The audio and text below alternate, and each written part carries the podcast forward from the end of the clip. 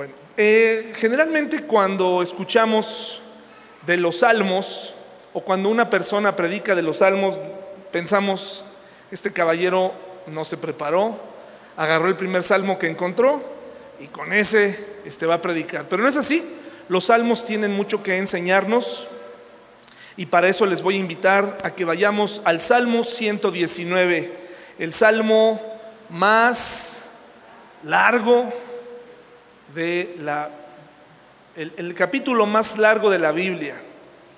¿Será posible que lo podemos estudiar en 50 minutos? ¿Usted qué opina?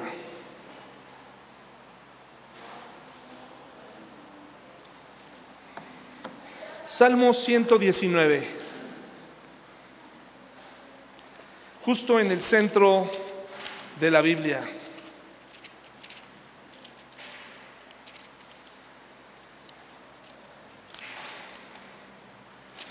Hoy encendimos a todo lo que dan los, los ventiladores. ¿Está fresco?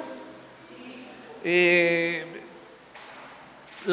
mi meta es que no haya nadie usando eh, abanico, no porque esté prohibido, sino para, porque se sienta fresco. Pero si alguien aún así lo necesita usar, pues adelante, ¿no?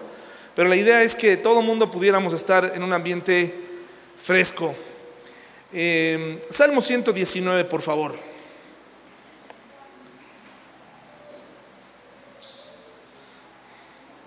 Vamos a hacer una oración si gustan acompañarme en esta mañana. Dios, muchas gracias porque nos permites estar reunidos, por este lugar que tú nos das para congregarnos, por la gente que nos acompaña desde sus casas y los que están aquí hoy. Te pido que tú bendigas lo que vamos a hablar el día de hoy, lo que vamos a decir, que sea tu palabra la que llegue a lo más profundo de nuestro corazón. En el nombre de Jesús, amén. Que conste que ustedes dijeron que querían la parte práctica. Bueno.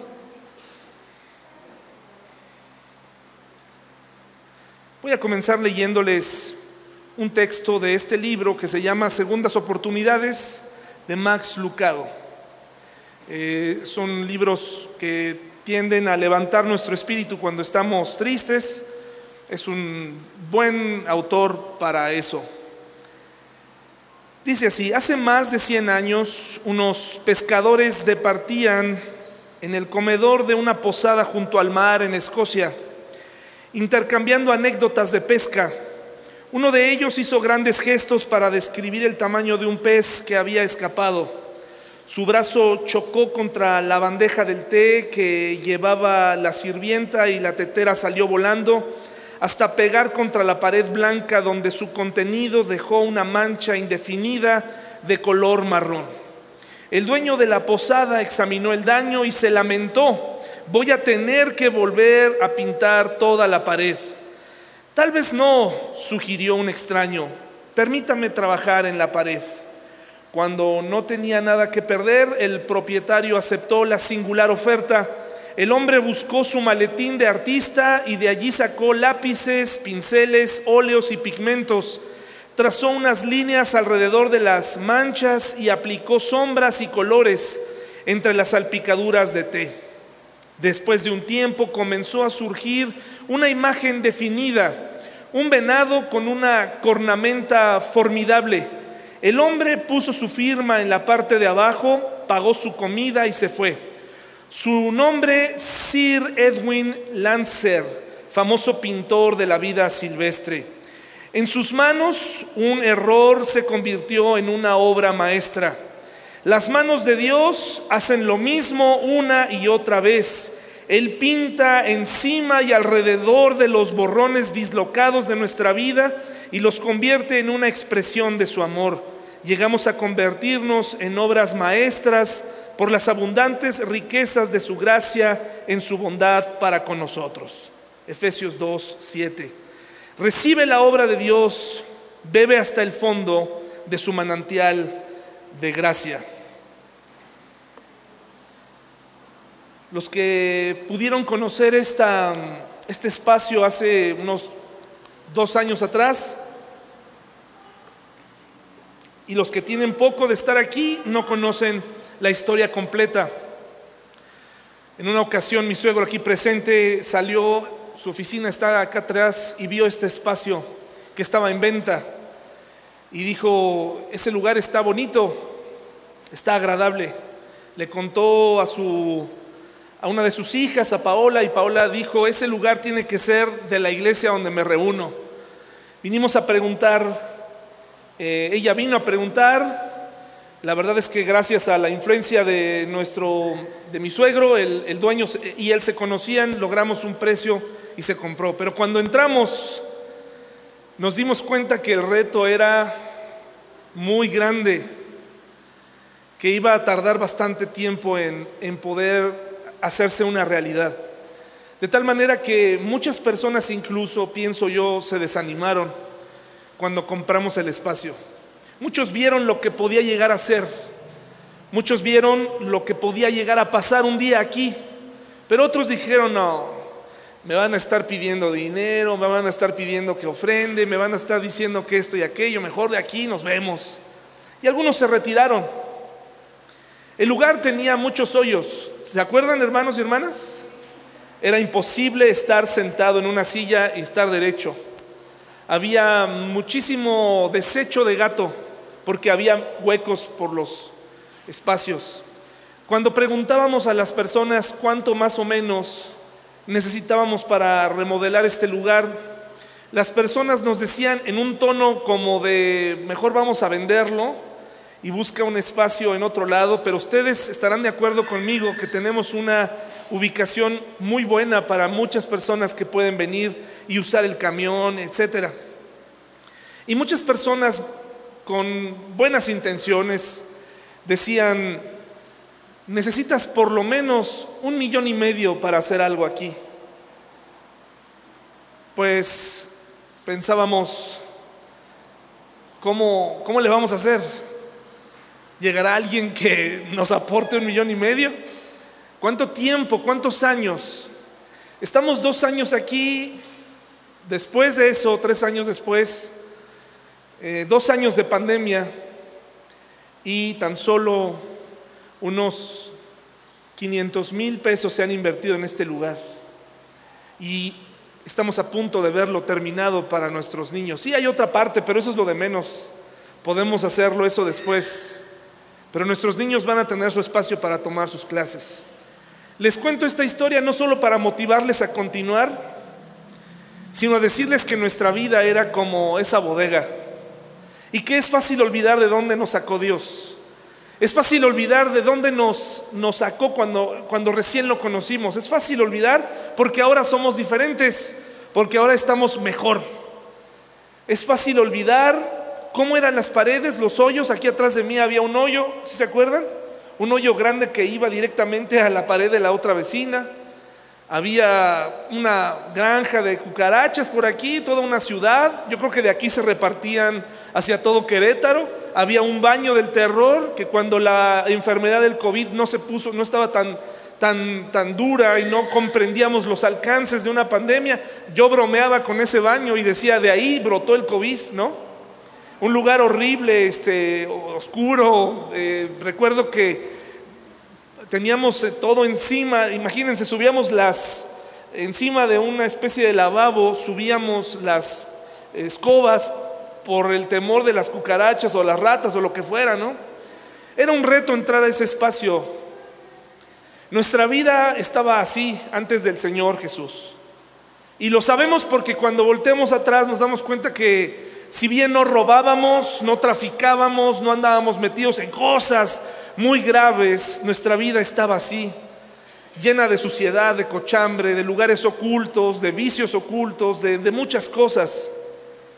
Dice el Salmo 119, hermanos y hermanas, del 1 al 8. Salmo 119 y que consta que ustedes dijeron que comenzara con la parte práctica.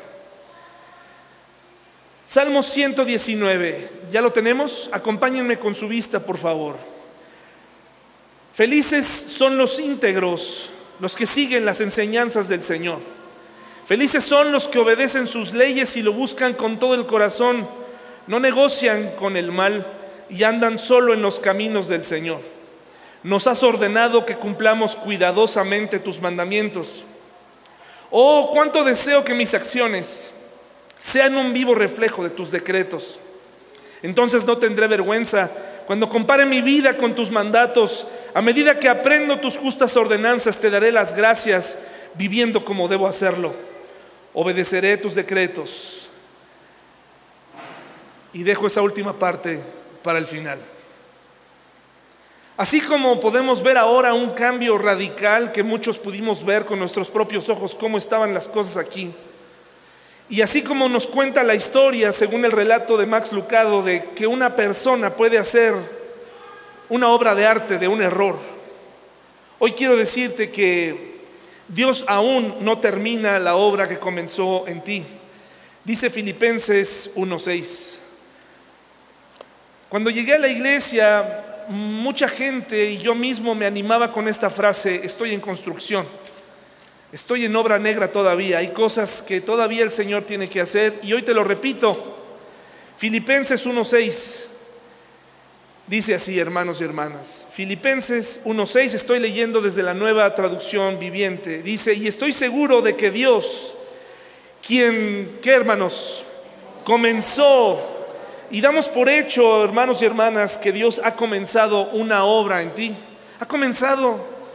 Cuando empiezan las obras, la primera piedra, ¿se acuerdan? Hacen esas, ceremonias grandes en algunos lugares. Eh, o incluso cuando hay obras y, y hacen colados, la gente celebra. Los trabajadores, los albañiles celebran, invitan a todos y dicen, echamos el colado porque avanzamos en la estructura, ¿no? Hay un día para eso y el dueño de la casa tiene que discutirse con una barbacoa. Invita a algunos y celebra. Entonces estamos dando por hecho que cada uno de nosotros al menos tiene en su vida la primera piedra ¿no? del crecimiento. Ya se han comenzado a edificar, en algunos se nota más el crecimiento, la estructura, los cimientos están firmes, en otros a lo mejor se colocó mal una barda y hay que tirarla y volver a empezar. Pero damos por hecho que todos los que estamos aquí, Dios ha comenzado una obra. Y lo sabemos porque ya no se peca igual, ya no se disfruta el pecado como antes. Ahora estamos conscientes que definitivamente necesitábamos una, una total reconstrucción de la vida. Antes vivíamos sin darle cuentas a nadie, eh, andábamos por la vida eh, creyendo en ciertas cosas que el mundo enseña. Y ahora eh, con Cristo venimos a la iglesia y recuerde que la predicación y la alabanza son solamente ingredientes de nuestra vida cristiana, pero no son lo más importante. La predicación no es lo más importante que usted debe recibir en la semana. La predicación ni, ni, la presencia de un pastor en su vida, eso no es para nada relevante. Lo relevante es su relación con Dios. Eso es lo importante. Usted puede llevarse bien conmigo o puede llevarse mal conmigo. Le puedo caer bien o le puedo caer mal y eso no va a afectar para nada su crecimiento espiritual. Pero su relación con Dios, su caminar con Él, la edificación, la revisión constante de los planos de su vida para que se edifique, para que siga y llegue y, y finalmente podamos decir un día, Dios concluyó la obra. Y yo sé que hay momentos donde la obra comienza y se detiene, donde parece que vamos bien porque se nos nota en la cara, en, el cambio de objetivos, se nos nota en la, felicidad, el gozo, aún en las malas eh, circunstancias.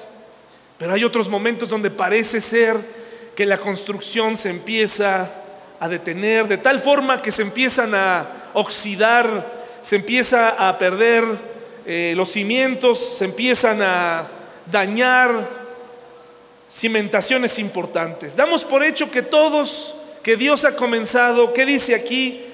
Una, una obra mala, una obra eh, que no lleva fruto, una obra nada más por hacerla, dice la buena obra. Dice que Él la va a continuar hasta que pueda completamente estar terminada el día en que Cristo, Jesús, vuelva. Entonces, este proceso es un proceso largo. Quiero decirte, el libro de Santiago fue directo para con nosotros, fue eh, explícito, nos llama la atención, nos sacude a todos, nos hace saber quiénes somos en realidad, nos está llevando ahí, pero yo quiero recordarte algo. La vida cristiana es un proceso. Si lo sabías, hermano y hermana? Es un proceso. Las cosas no suceden mágicamente. Lo interesante es que entre más rápido crezcas, entre más rápido te involucres en las cosas de Dios, con tu Dios, y no me refiero a que te involucres necesariamente a hacer algo dentro de la iglesia, eso es parte, pero entre más te involucres con Él, entre más hambre tengas para conocerlo a Él, entre más celo sientas de Él, la obra se concluirá o irá avanzando y la podremos ver. Ah, va a haber personas que es probable que el Señor regrese y se quedaron únicamente los cimientos. Pero hermanos, yo, yo creo que ustedes están de acuerdo conmigo en que no queremos ser personas que siempre estén en obra negra, ¿no? Ya es momento de ponerle detalles, ¿no? Ya es momento de que nuestro templo, nuestra forma de vivir el cristianismo, nuestra vida cristiana tome forma, ¿no les parece? ¿Cuántos años se necesitarán? Sí, es un proceso, pero en la vida cristiana y en la vida misma hay muchos problemas que vienen, ¿no? Inesperados. Y por eso necesitamos al Señor. Pero hoy quiero hablarte con consuelo y decirte que la vida cristiana es un proceso y que todos estamos en ese proceso. Algunos más dispuestos que otros. Algunos más conscientes de que hace tiempo que no se construye nada. Miren, lo interesante de este Salmo 119 es que algunos lo llaman el termómetro. Es un termómetro bíblico. Cuando tú lo lees todo, dice que si encuentras entusiasmo, quiere decir que la temperatura espiritual, cuando lo lees y te entusiasma, quiere decir que estás bien, que vas bien. ¿Saben por qué? Porque la verdad les voy a dar mi punto de vista como lector de la Biblia, así como ustedes, un simple lector, la leo. Cuando yo leo el Salmo 119, llega un punto en donde si lo lees con una actitud equivocada, piensas que este hombre a veces llega a ser un poco, ¿cómo les diré?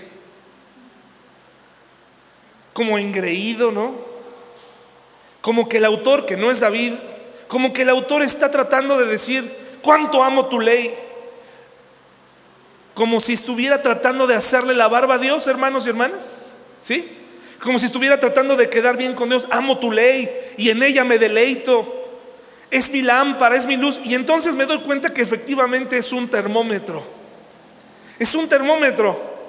Porque llega momentos cuando lees todos los pasajes que dices, no me identifico con él.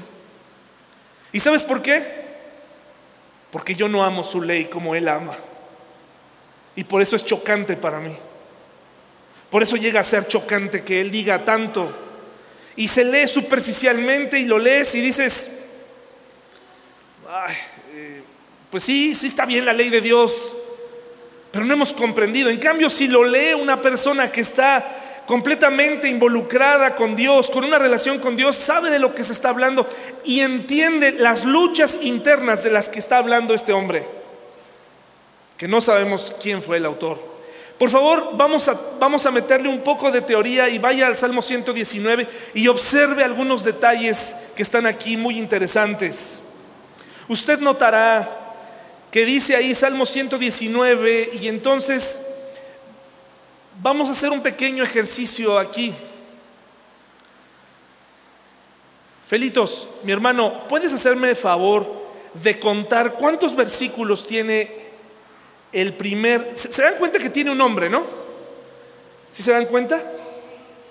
¿Qué dice? ¿Qué dice el primer nombre, este, hermanos y hermanas? ¿Qué dice? Dice Asef, Aleph, perdón, Aleph. ¿Qué más, Damián? ¿Qué dice el segunda, la segunda división? Bet.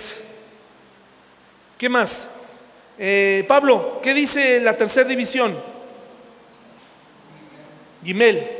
Ok. Felitos, ¿cuántos versículos tiene la primera división desde Aleph hasta Bet? Ocho. Damián, ¿cuántos tiene el segundo? Ocho. Eleazar, ¿cuántos tiene el tercero? ¿Cuántos versículos tiene el tercero? Ocho. ¿Es casualidad? ¿Cuántos tiene el cuarto, mi hermano? Ah, ya vamos a enseñar numerología aquí. No, hermanos, es que este es un poema. El Salmo 119 es un poema, es un acróstico. Cada, cada título que tiene ahí, Aleph, Bet, Gimel, Dalet, son las letras hebreas. Por favor, ¿quién cuenta rápidamente cuántas encabezados tiene el Salmo 119? ¿Cuántas divisiones tiene?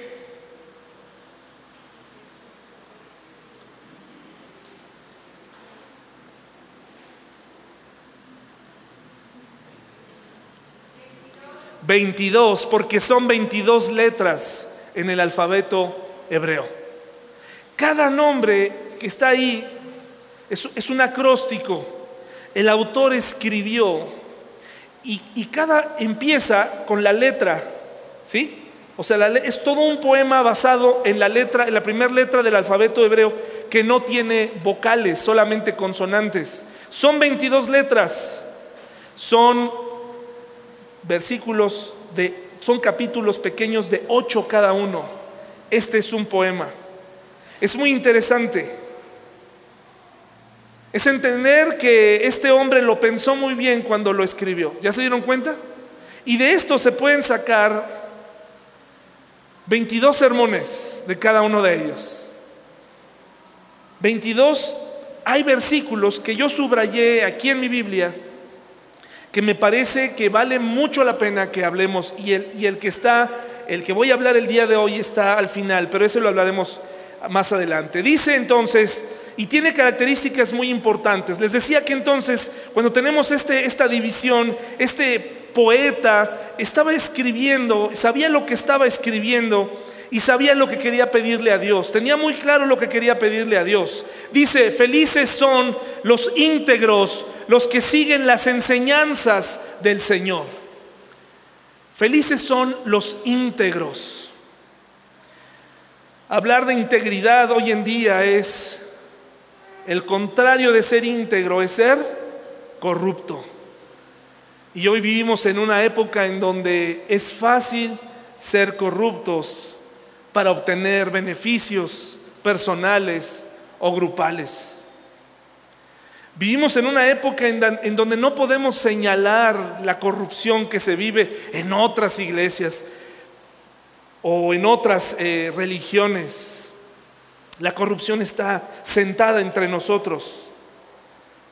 Dos noticias tristes esta semana, muy tristes más allá de la terrible matanza de 19 niños, una más, ya hasta no nos sorprende, ¿no? Pareciera que los tiradores ahora dicen que sea más cruel el asunto. Comenzaron con adultos, ahora después con jóvenes de preparatoria eh, y ahora con niños. Es terrible lo que se vive allá. Un, país eh, cristiano que ha ido poco a poco convirtiéndose en un lugar totalmente secular. Ginebra, un país europeo conocido como alguna vez como un lugar cuna del protestantismo, es una ciudad secular hoy en día, sede de las Naciones Unidas, si no me parece, o de no sé qué organismo internacional ahí. Hay un organismo internacional importante ahí. Pero lo más triste es que la iglesia que fue llamada a ser luz y sal, cristianos, forman parte de los encabezados de las noticias que hacen chisme y que hacen y que explotan viralmente. El primero de ellos, un pastor que en la semana confesó que años atrás había abusado de una mujer en su propia oficina, en el propio templo. ¿Cómo se escucha eso, hermanos? se escucha triste, si la iglesia debe ser un lugar seguro, es desgarrador. Pero el pastor se levanta, es viral, usted puede ver su confesión, él se levanta, es un señor grande, maduro, y dice, yo hice esto una vez en la iglesia con tal señorita, y, me parece que no lo alcancé a terminar de ver, no, pude verlo más, solamente él termina y dice, este, pues yo renuncio si no me equivoco, creo que eso es lo que él pide, al final él dice que renuncia y la gente se levanta y le da una, ovación por ser honesto. De veras, la ovación, eh, pero ¿qué creen? No acabó ahí. De entre la gente se levanta una señorita que dice, sí, efectivamente abusaste de mí, pero se te olvidó decir un detalle. Cuando lo hiciste tenía 16 años. Se hace viral. ¿Y qué creen que hace el mundo, hermanos? ¿Qué creen que hacen los demás? ¿Ven? También ellos, también ahí, claro. Quien piense que entre los cristianos no hay ese tipo de cosas, estamos equivocados. Y una más impresionante, las iglesias en muchos lugares buscan asociarse y lo ven como algo bueno. ¿Sí? Hacen sus convenciones, hacen sus compañerismos para unirse. Está bien si se tratara de unirse y que todo quedara ahí en, en la unión y no en la búsqueda del poder o en la búsqueda de explotar a iglesias pequeñas. Esta semana sale que hay 700 denuncias en Estados Unidos en contra de la Convención Bautista del Sur por abusos, denuncias de abuso sexual, a más de 700. ¿Y saben qué es lo peor? Que ese organismo tenía la lista de todos estos agresores. La tenía, sabían. ¿Y saben lo que hicieron? Solamente los cambiaban de iglesia para ocultar lo que estaba ocurriendo. Si en México hiciéramos estadísticas acerca del abuso espiritual, del abuso económico que, al que se vive, muchos de ustedes pudieran verse involucrados, si no es que ya lo vivieron. Si hiciéramos estadísticas del abuso y la corrupción que se vive dentro de las iglesias, nos sorprenderíamos. No hay cifras. El chantaje, en el nombre de Dios me meto en tu vida, provoco problemas en tu matrimonio más que ayudarte, pido cantidades de dinero sin razón o con razones equivocadas. Y hablando de ese sistema, si ahí, desde ahí, desde, si nuestra iglesia aceptamos la corrupción como un modo de vivir desde yo, desde, desde mi posición, desde donde lo que yo hago, ¿Cómo podré atacar ese pecado, hermanos y hermanas? Si alguien de aquí levantara y me dijera, oye David, es que tú me debes dinero, desde el año 2010 no me lo has pagado. Quiero decirte que me debes dinero, oye, quieres decirme que, o sea, cada uno de nosotros no somos perfectos, ni mucho menos, pero tenemos que tener cuidado con nuestra vida, hermanos y hermanas. Dice la palabra de Dios aquí que son felices los íntegros. No hay nada peor que estar guardando secretos con ese riesgo de perder lo que tienes por andar guardando secretos.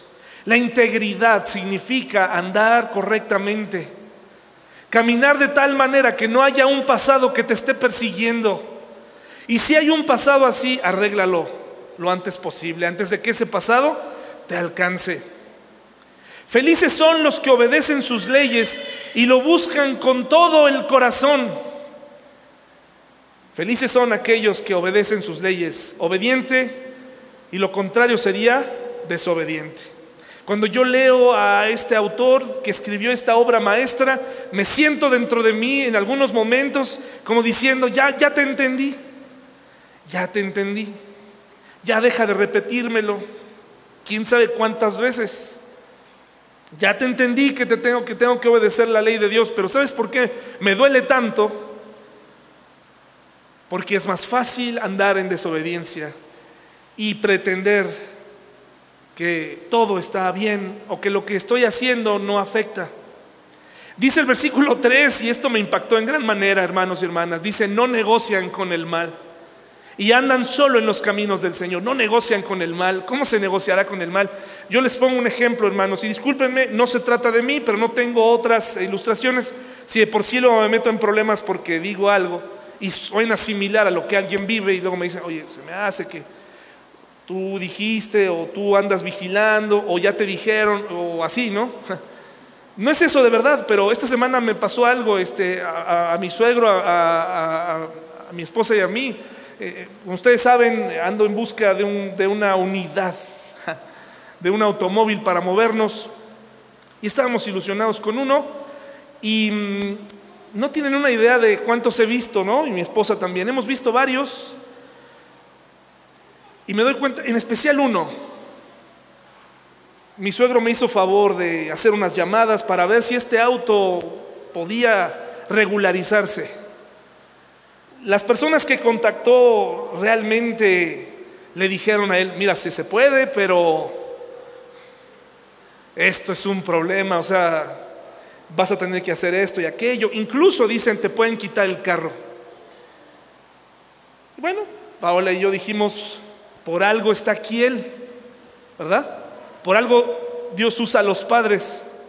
Por algo tenemos que aprender a escuchar a nuestros papás, ¿verdad? Aunque no nos guste. Yo le decía de broma a mi esposa, vamos a dejar a tu papá y regresamos por el carro. vamos a comprarlo, ¿no? Él nos dio un consejo y, y mis papás también y anduvimos ahí, esto no lo hagas, esto, en fin. Lo más interesante no es, hermanos y hermanas, que un día supuestamente me quitaran el carro que hubiera decidido comprar. Ese no es el problema. En México las cosas no funcionan así. ¿Saben qué hubiera tenido que estar haciendo constantemente cada vez que me detuvieran? Negociar con el mal. Es decir, sí, está mal el carro, pero aquí te va. Y hubiera tenido que traer, así como con la gasolina, una cantidad para ir negociando con el mal. ¿No? ¿Por qué tengo que negociar con el mal? ¿Por qué te gusta negociar con el mal? ¿Por qué te encanta evadir impuestos? ¿Por qué te gusta buscarle a, lo, a ver, es que aquí podemos colgarnos de la luz? Vamos a colgarnos un diablito ahí, no pasa nada. Es que vamos a hacer, vamos a mentir, vamos a hacer esto, vamos a hacer aquello. ¿Por qué? ¿Por qué negociar con el mal? Dice aquí que la felicidad está para aquellos que obedecen. Amarlo es obedecerlo. Obedecerlo es ser felices. ¿Quieres ser feliz, hermano y hermana? ¿Quieres ser feliz? Obedece a Dios. La ley es dirección, es enseñanza, es rumbo. La obediencia es el vínculo con que la impotencia se une a la omnipotencia. Voy a repetir esta frase. La obediencia es el vínculo con que la impotencia, es decir, nosotros, que somos impotentes, que no podemos lograr nada, se une con la omnipotencia.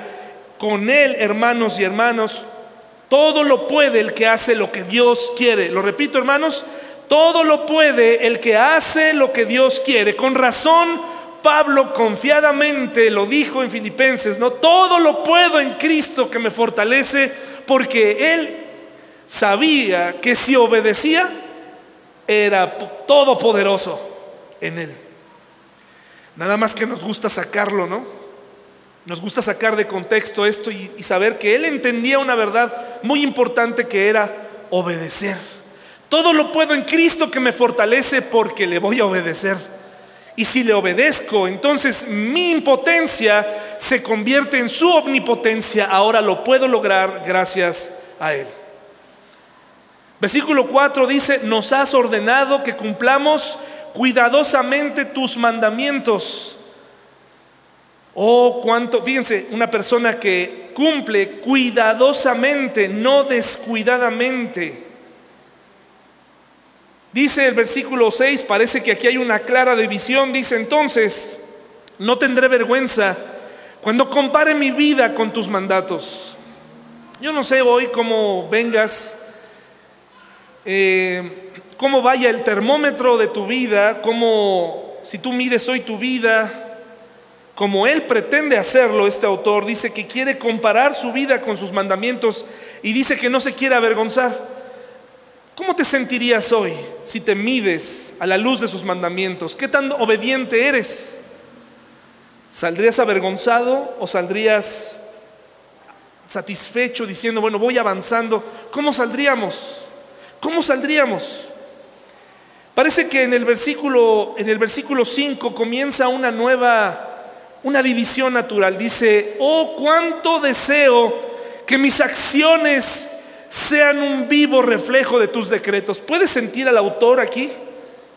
¿Puedes sentir que de pronto este autor no es petulante, no es engreído, no es que esté tratando de hacerle la barba a Dios como un lector tendencioso pudiera llegar a pensar? sino que de pronto entre signos de admiración dice, oh cuánto desearía que mis acciones fueran un vivo reflejo de tus decretos. En otras palabras, ¿cómo desearía poder obedecer sin preguntar? ¿Cómo desearía poder hacer las cosas correctamente, Dios? ¿Cómo desearía no estar tomando decisión mala tras mala decisión? Entonces no tendré vergüenza cuando compare mi vida con tus mandatos a medida que aprendo tus justas ordenanzas. Te daré las gracias viviendo como debo hacerlo. Dice este versículo 7, a medida. Esta palabra de a medida nos habla de que él comprendía que la obra se estaba desarrollando y que no tenía la altura para, todavía no llegaba a esa medida. Cometeríamos un grave error si, pensáramos que ya no necesitamos la enseñanza de Dios o que solamente el domingo la necesitamos. El gran fracaso de nuestra vida espiritual es que ustedes me hagan el favor de esperarme el domingo para que yo les diga algo que yo estudié y que tal vez en algunos casos no estudié bien.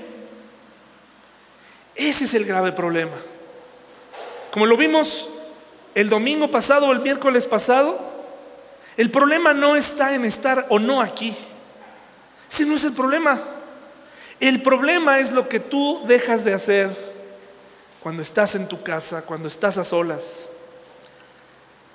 Este poema, el autor lo pensó muy bien, porque cada versículo, por lo menos del 1 al 7, el autor está utilizando sinónimos de la palabra hebrea para ley, las está usando.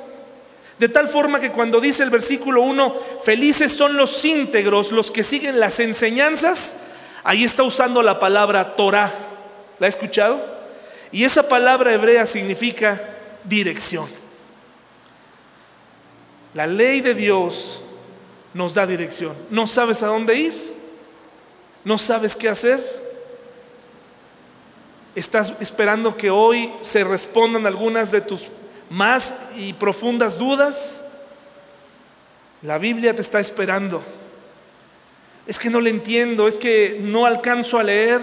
Ya ese tiempo ya pasó. Ese tiempo donde el pastor te dice qué versión de la Biblia es correcta e incorrecta ya pasó, ¿eh? Ningún pastor, ninguna, ningún pastor que conoces tiene la autoridad para, que, para decirte qué versión leer y qué no. El discernimiento te va a permitir saber y darte cuenta que hay versiones mejores que otras. Pero hoy hay tanta fuente de donde tomar la dirección. Hoy puedes tomar la nueva traducción viviente, la Dios habla hoy, la nueva versión internacional, la traducción al lenguaje moderno o lenguaje actual, y te va a decir y va a hablarte de una forma tan clara y tan explícita que sencillamente vas a querer decir, ahora sí ya la entendí, estamos igual, no quiero obedecer. Hay Biblias con letras enormes. Antes era un, relajo conseguir una Biblia con letra grande, ¿sí o no? Y, hasta parece que las librerías sabían, ¿no? Te la vendían más cara. Pero ahora tu celular tiene la función de que con tus dos hermosos dedos Puedes hacerle así. O puedes seleccionar y puedes tener una letrota ahí. No hay pretexto. La Biblia, mira, tenemos que llegar a la conclusión como cristianos tarde o temprano de, tres, de tres cosas que son muy importantes. Tres fuentes muy importantes para crecer en el Señor. Número uno, ¿crees que la Biblia es la palabra de Dios, hermano y hermana? ¿Sí lo crees? ¿Crees que Jesús resucitó de los muertos? ¿Crees y has visto la vida transformada de las personas? Bueno, si crees que la Biblia es la palabra de Dios, entonces, ¿qué esperamos para ir y buscarle? Si Jesús es el Hijo de Dios, entonces voy a ver qué dice Jesús y qué comportamientos tuvo y lo voy a obedecer y después voy a ver la vida transformada de muchos hermanos que solían ser y que ahora son diferentes. La segunda cosa del versículo 2 dice, felices los que obedecen sus leyes. Y aquí él está utilizando la palabra edot, que son normas de conducta. En otras palabras, este hombre no dejó desprotegida ninguna parte de las normas de Dios que abarcan su dirección, que abarcan sus normas de conducta, que hablan en el versículo 3 otra palabra que habla de un modelo de rectitud, el versículo 4 utiliza otra palabra que habla de normas particulares de la ley, el versículo 5 dice que son las leyes puestas pero que están por escrito para que sean obedecidas permanentemente, el versículo 6 utiliza otro sinónimo de la ley que significan leyes divinas, el versículo 7 habla de aquellos veredictos del juez supremo que regulan las relaciones personales. En otras palabras, hermanos y hermanas, por donde le quieras ver, él abarca las diferentes palabras que algún hebreo conocía de la ley para cubrir todos los ámbitos de la vida. Y vemos a este hombre decirle a Dios, que quiere medirse y que no quiere encontrarse avergonzado, que quiere un día poder ver al Señor y no sentir vergüenza. Dice en el versículo 7 que quiere aprender sus justas ordenanzas y que le va a dar gracias a Dios cada vez que logre poner en práctica lo que dice la ley. Cada vez que tú obedeces algo, no sé si les ha pasado, hermanos, pero cuando un niño que todo el tiempo estamos regañando, ¿no? Eso no, eso no, eso no.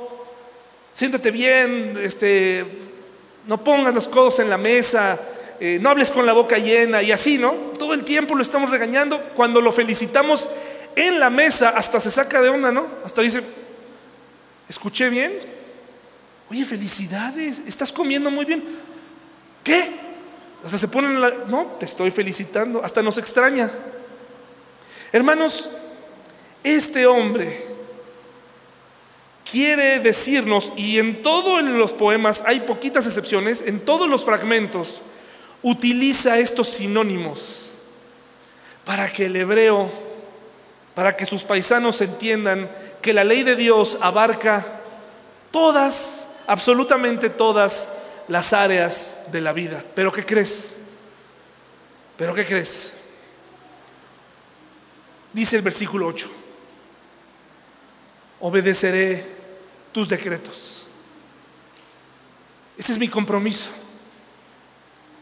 Voy a obedecerte.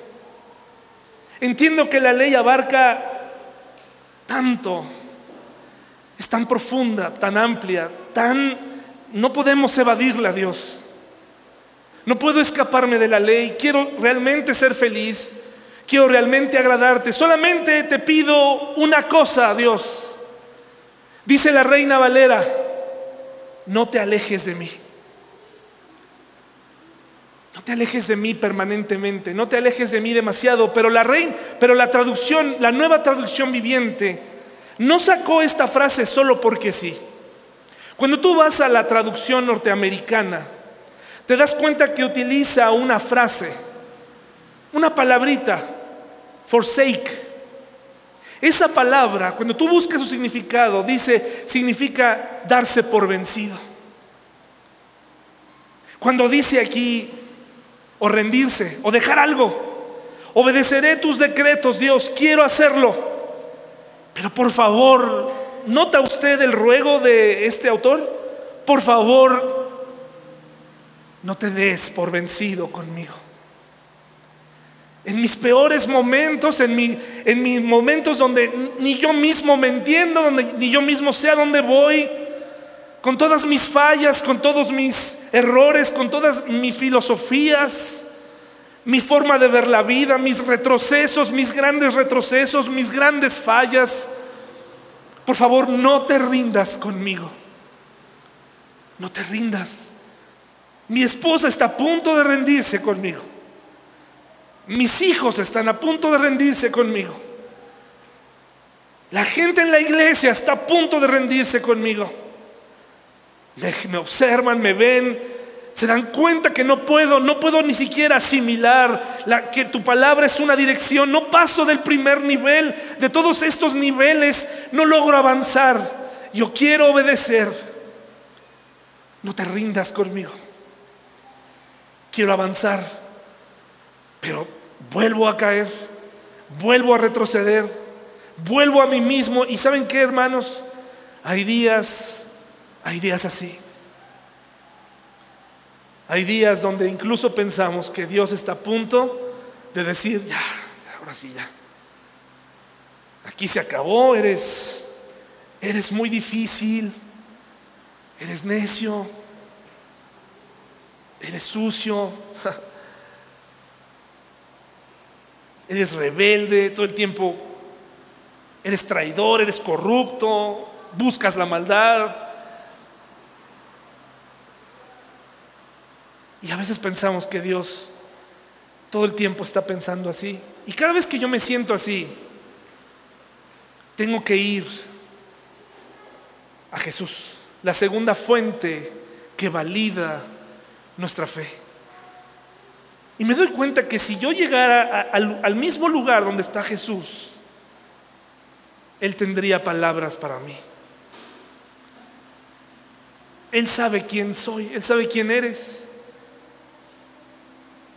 Incluso hablar de la gracia y decir lo que te voy a decir, pareciera que, que incluso es hasta una herejía. Pero Él sabe que si es importante para ti un asunto, también es importante para Él.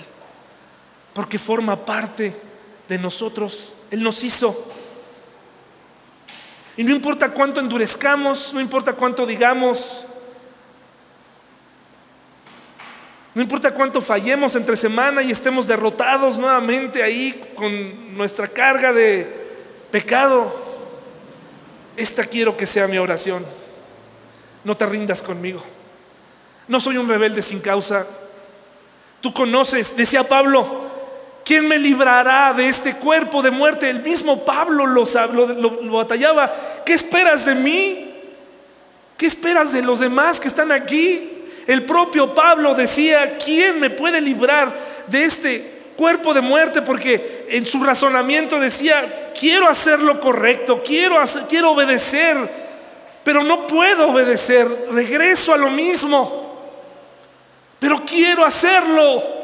Y eso, hermano y hermana, significa que Dios ha comenzado una obra y que está dispuesto a terminarla esa sensación de, si tú dijeras, a mí no me importa lo que estoy pasando, la verdad, estoy bien, si tú te negaras a ti mismo ese sentimiento, entonces estás en un problema, probablemente ni siquiera eres creyente, pero cuando viene a nosotros esta lucha continua, este batallar otra vez lo mismo, otra vez estoy aquí, Dios, y las veces que sea necesario, Siempre y cuando le digamos, Señor, no te rindas conmigo, continúa tu obra en mí, continúalo a pesar de mí, a pesar de los obstáculos que pongo, a pesar de los pretextos, a pesar de todo.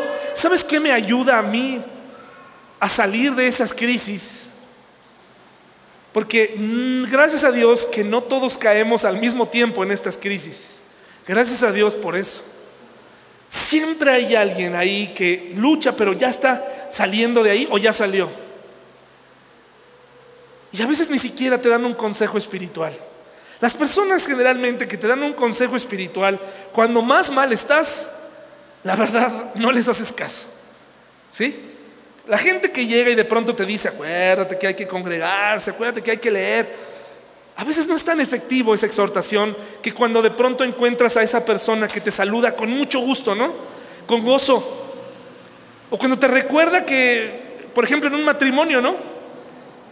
A veces los esposos sentimos que estamos viviendo solos una circunstancia de la vida, ¿no? Como si nuestra esposa viviera en otro planeta. ¿Sí les ha pasado? O sea, pensamos que nosotros tenemos nuestras propias crisis por ser hombres, y sí es así, pero en, gran parte las cosas que nos pasan, gastos, eh, enfermedades, ¿tú crees que ellos no lo viven con nosotros? De pronto viene tu hijo, te hace alguna pregunta espiritual que te levanta el ánimo, su forma de ver la vida, Algún hermano al que le llamas que sabes que le está pasando mal, pero te contesta con mucho gusto. Ayer quiero que sepas que le llamé a un pastor. No tengo contacto casi con ningún pastor. Y a veces le doy muchas gracias a Dios por eso. Y mm, le dije, eh, esta vez estoy teniendo contacto con uno, un hombre que he empezado a conocer, ¿no? Y ayer le, le llamé para otra cosa y cuando me contestó, se escuchaba alrededor de él muchas risas, muchas risas. Me imaginé en este momento un hombre en una comida familiar con sus amigos de la iglesia, sus hermanos, disfrutando de una tarde y se escuchaban muchas risas. Y lejos de que yo me sintiera, oye, pues muévete ahí porque no te oigo, me quedé escuchando lo gozoso que se oía y el ambiente el que estaba viviendo, que a veces desaparece de las casas de los pastores. Me dio mucho gusto escuchar eso. Me, me dio alegría. Y eso te levanta el ánimo. Cuando hay hermanos y hermanas que disfrutan de estar vivos, aún con los problemas, porque además quiero que sepan que la condición en la que ellos están como iglesia es complicada. Y escucharlo ahí me animó. Mi oración en esta mañana y, para concluir es personalmente decirle a Dios, Dios no te rindas conmigo. En medio de mis crisis, no te rindas conmigo. Yo sé que tu ley es la verdad. Yo sé que tu ley es la felicidad. Yo sé que tu ley es el camino. Yo sé que tu ley regula mis relaciones personales cuando falle, cuando me atore, no te rindas conmigo, Dios. Sigue construyendo, sigue insistiendo a través de la vida de mis hermanos, a través de otras personas que me recuerdan quién soy en Él. No permitas, hermano y hermana, que el diablo gane terreno con sentimientos derrotistas, con sentimientos que te hagan pensar que tu caso amerita que Dios diga hasta aquí no puedo contigo. ¿Qué te parece si me acompañas puesto de pie? Terminamos esta mañana. Y, y si tú hoy te has medido en el termómetro y te encuentras bajo, o te encuentras frío, como les gusta decir, ¿no? Fríos, o te encuentras derrotado porque no has dado los resultados que las personas esperan de ti.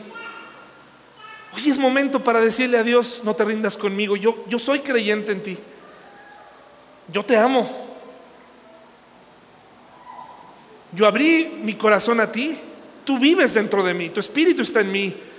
No te rindas conmigo. ¿Te parece bien si te unes conmigo a esta oración, a esta petición, a este compromiso para entrar esta semana con esa motivación de vencer? la apatía y poner en marcha la obra, quitarle los sellos de clausura que tú mismo le pusiste ahí y que comience la edificación. ¿Te parece bien? Vamos a orar, hermanos.